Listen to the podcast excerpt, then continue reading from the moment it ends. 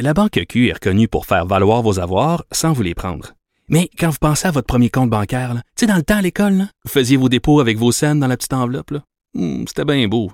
Mais avec le temps, à ce compte-là vous a coûté des milliers de dollars en frais, puis vous ne faites pas une scène d'intérêt.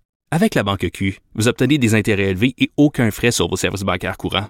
Autrement dit, ça fait pas mal plus de scènes dans votre enveloppe, ça. Banque Q. Faites valoir vos avoirs. Visitez banqueq.ca pour en savoir plus. Alors, nous parlons d'économie avec Michel Gérard, l'excellent chroniqueur de la section argent du Journal de Montréal, Journal de Québec. Salut, Michel.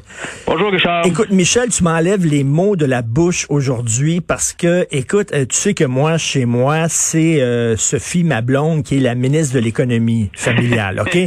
c'est elle qui est ministre de l'économie dans notre gouvernement familial et elle me dit toujours, chaque jour, avec le gros sourire, la bourse va bien, Richard, la bourse va bien. Et moi, et moi, je me dis tout le temps dans ma tête quand elle me dit ça, comment ça se fait que la bourse va bien? Alors que l'économie va mal? Je ne comprends pas. Et c'est justement la question que tu poses aujourd'hui. oui, ouais, oui, effectivement. Euh, écoute, c'est parce que depuis le creux qu'on a touché le 23 mars dernier, après un effondrement des cotes autour de, 35 à 40% de toutes les places boursières à travers le monde, méchante, euh, méchante claque. Ben oui. Euh, mais depuis le 23, le, creux justement là, de cet effondrement-là, les indices sont partis en forte hausse. Écoute, il y a eu seulement 16 séances boursières et puis on est rendu à un rattrapage, c'est-à-dire une hausse depuis le 23 euh, mars euh, entre 25 et 30 Wow. Alors, 25 euh, et 30 Écoute, c'est c'est énorme. C'est énorme. Évidemment, pendant cette même période-là, et c'est là que se pose la question, comment peut-on comment la bourse peut-elle fonctionner dans un monde si parallèle? Quand tu regardes l'accumulation de mauvaises nouvelles économiques euh, qui euh, ne cesse de s'ajouter de, jour en jour, au niveau du chômage, euh, au niveau des prévisions concernant le concernant la chute du, produit intérieur brut du PIB.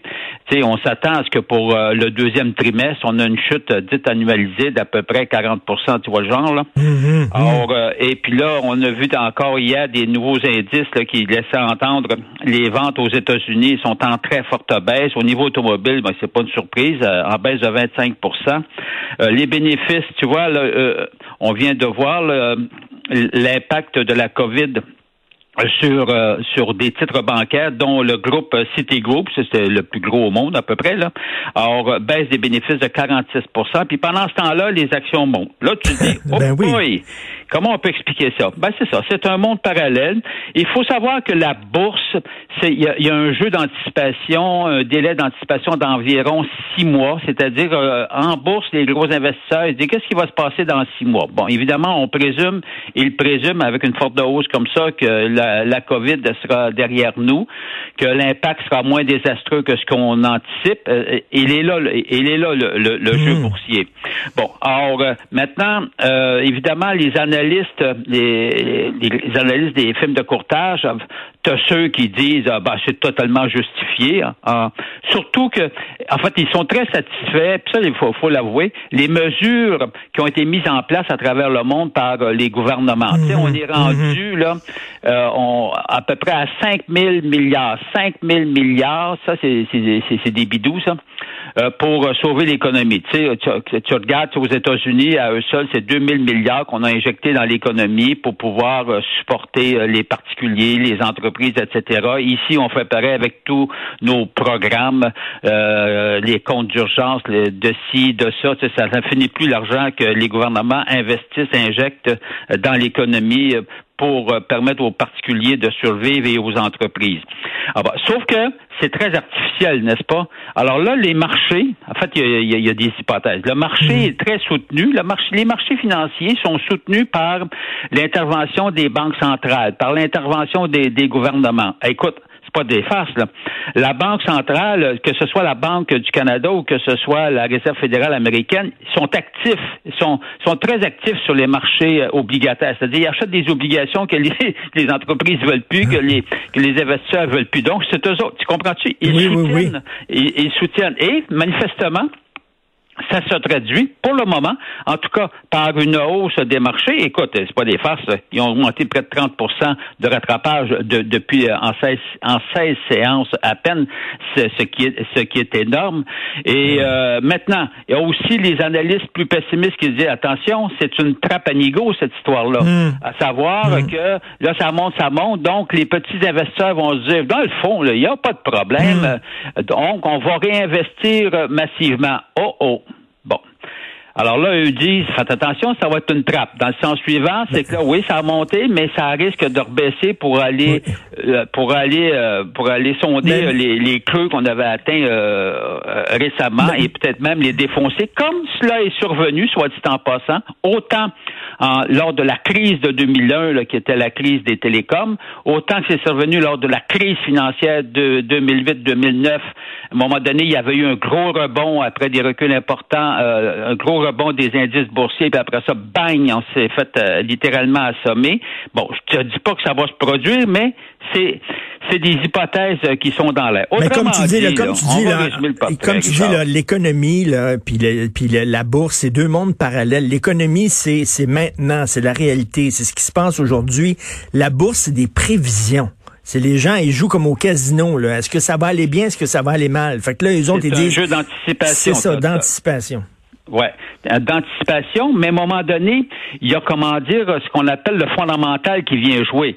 Exemple, tu sais, les titres bancaires, oui, ont fortement chuté. Là, ils se sont repris, tu sais, évidemment, avec euh, la hausse de l'ensemble des indices, évidemment, ça veut dire qu'eux aussi, ils ont fait de la récupération, c'est-à-dire qu'ils sont partis d'un groupe et ils ont, remonté euh, solidement. Euh, bon, mais la grande question, là, là, on est en train de dévoiler, on le voit, là, regarde, avec le groupe Citigroup, là, on, on voit l'impact de la COVID sur les bénéfices des sociétés pour ce groupe financier-là, cette grande, grande banque là, mondiale, si l'on veut, là, euh, écoute, chute des bénéfices de 46% On s'entend-tu, Richard, que ça se répercute sur, sur le fondamental de l'action en, en tant que telle? C'est-à-dire, Citigroup, avant la crise, n'est plus la même Citigroup qu'après, que, que, pendant cette crise ben actuelle. Mais évidemment, là, si le titre recule pas trop, c'est parce que ils sont comme ça, les grands, les grands investisseurs. C'est parce qu'ils anticipent, ouais, là, c'est une mauvaise passe trimestrielle, mais ça va aller mieux au deuxième trimestre. Effectivement, ça sera, c'est sûr que ça va être le cas à un moment donné. La grande question, c'est tout ce qu'on va subir comme perte, est-ce qu'on va réussir à les récupérer? Oui, mais dans combien d'années? Hmm. Mais écoute, là, il s'agit, là, il s'agit à un moment donné, peut-être dans un mois, peut-être la semaine prochaine, Michel, qu'il y a une annonce concernant un vaccin, parce que là, il y a des chercheurs partout à travers le monde qui travaillent là-dessus. T'imagines la journée où il va y avoir une annonce concernant un vaccin, t'imagines la bourse, comment elle va remonter, là? Paf! Effectivement, ce serait une grosse nouvelle. Le, le, le X, c'est qu'il faut que tu saches que c'est pas lors de l'annonce que tu vas savoir que la bourse a monté. C'est qu'il y a toujours des smarts dans, le grand monde de la bourse. Il y a des grands investisseurs qui vont le savoir avant, avant, le peuple, comprends-tu? Ben oui. Et puis là, tu vas t'apercevoir, puis là, toi, tu vas, évidemment, tu vas l'apprendre après coup, mais après la hausse. Et quand ils vont l'annoncer, je te parie que la bourse va chuter. Oui, parce hein? qu'on va l'avoir monté avant, parce qu'il y a eu ceux qui, ont su la nouvelle avant. Mais attends une minute, c'est pas, c'est pas un délit d'initié, ça? Ouais, mais regarde comment tu ben oui. trouver ça. Ben oui on s'entend, on s'entend, Richard, là, que toutes les grandes firmes financières de par le monde surveillent ceux qui travaillent. Ils ont même, ils ont même, les, les grosses, les grosses firmes financières, ils ont des scientifiques qui travaillent pour eux. Ben oui. qui leur disent. Euh, ils, sont, ils, sont au courant. Je vais te raconter une anecdote. Lors du référendum de 1995, si tu en 95, il y a un référendum? Oui, oui, le ah, dernier, 95. Bon, en tout cas, mais savais-tu, Richard, puis tu sais, en fait, lors du dernier référendum où c'était très, très chaud, mais savais-tu que les, les analystes des films de courtage, à peine dix minutes après le début du dévoiement des résultats, prédisaient que le référendum était pour être perdu. Ah oui. Ouais, il le savait, il, il l'avait, il l'avait anticipé. Par, parce que là, tous les, faut que tu dises que tous les, les films de courtage sont très outillés, très outillés en prévision. Hein, euh, ils ont des grands spécialistes. Puis là, ils font des projections. Là, puis là, ça lâche pas. puis en tout cas, bang, bref, ils l'avaient deviné, même si c'était si serré. Donc, euh, donc, euh, eux autres, la bourse vont le savoir avant nous qu'il y, a un vaccin qui est en train de se préparer. Ben, ils vont le savoir ben avant oui. nous. Alors, si tu as un contact auprès de quelqu'un, un smart là, Richard, là, tu, tu, tu me le présentes. T'en pa- T'en parles pas à Sophie. OK. tu me donnes 50 de, de- des bénéfices Ouais, que tu ça. vas faire.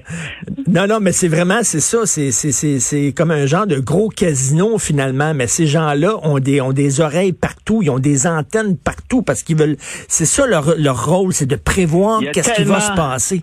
T'as raison. Il y a- c'est parce qu'il y a tellement de, de milliards et de milliards en, En jeu, jeu.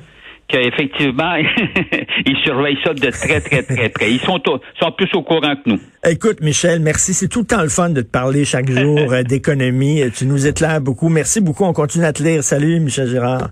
Salut. Alors, chroniqueur la section argent du Journal de Montréal, Journal de Québec. Donc, si vous connaissez des gens dans les grosses pharma, là, qui sont en train, c'est vrai que les gens de la bourse, là, c'est pas rien que des gens en économie. Les grosses, grosses firmes, ils ont des scientifiques, ils ont des météorologues. Savez-vous qu'il y a des météorologues qui travaillent pour des grosses firmes, justement, comme ça, de, de- de- financières, parce qu'ils autres vont prévoir, hey, il va y avoir une tempête, puis ça, ça va être mauvais pour la récolte du café, ou ça va être super bon pour la récolte d'avoine, puis tout ça. Fait qu'ils travaillent avec des scientifiques, avec des météorologues, avec, avec des savants. Donc, c'est gros, c'est énorme.